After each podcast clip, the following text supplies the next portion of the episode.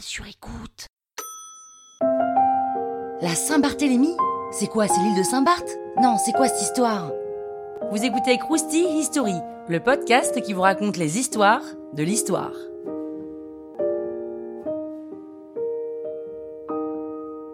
Le massacre de la Saint-Barthélemy a lieu le 24 août 1572 à Paris, c'est une date à retenir. C'est l'un des massacres les plus sanglants de l'époque, et on lui a donné ce nom parce qu'il s'est déroulé, bah, le jour de la Saint-Barthélemy.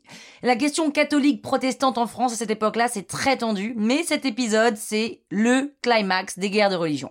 Tout commence le 18 août 1572, lors du mariage du prince Bourbon, Henri de Navarre, protestant, qui deviendra Henri IV, et de la fille de Catherine de Médicis, qui est catholique et qui deviendra la reine Margot. D'ailleurs, si vous n'avez pas vu le film, il faut le voir. Et ce mariage a pour but premier d'apaiser les tensions entre les protestants et les catholiques, pour montrer qu'on peut se marier entre protestants et catholiques. Et puis en parallèle, le monde est très agité par la rumeur d'une guerre avec l'Espagne qui est catholique.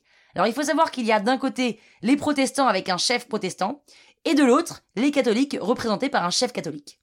Et en l'occurrence, ni les chefs de la faction catholique, ni Catherine de Médicis ne veulent de cette guerre, mais c'est l'amiral du Coligny, qui est le chef des protestants, qui veut cette guerre. Et en gros, les chefs catholiques mettent la pression à Catherine de Médicis et lui reprochent d'être beaucoup trop laxiste avec les protestants. Donc, pour avoir la paix, Catherine de Médicis décide de faire éliminer les chefs protestants, en commençant par l'amiral Coligny.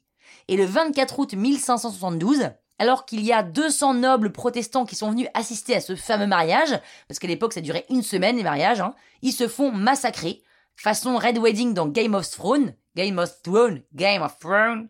Et les Parisiens sortent dans la rue, ils se rendent compte qu'un massacre a eu lieu, et là c'est le bordel, les catholiques commencent à s'en prendre à n'importe quel protestant qu'ils croisent dans la rue, le roi et Catherine de Médicis sont totalement dépassés, ils n'arrivent plus à contrôler personne, ils ont du mal à tout stopper, la population est déchaînée, une quinzaine de villes en France sont touchées par cette fièvre meurtrière, dont Bourges, Orléans et Lyon. Au total, il y a eu plus de 30 000 victimes ce jour-là, donc 30 000 c'est quand même pas rien.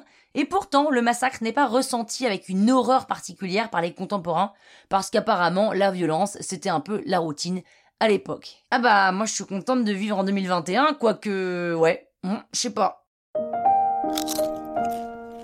Croustille, hein? La toile sur écoute. Even on a budget, quality is non-negotiable. That's why Quince is the place to score high-end essentials at 50 to 80% less than similar brands. Get your hands on buttery soft cashmere sweaters from just 60 bucks, Italian leather jackets, and so much more. And the best part about Quince, they exclusively partner with factories committed to safe, ethical, and responsible manufacturing. Elevate your style without the elevated price tag with Quince. Go to quince.com slash upgrade for free shipping and 365-day returns.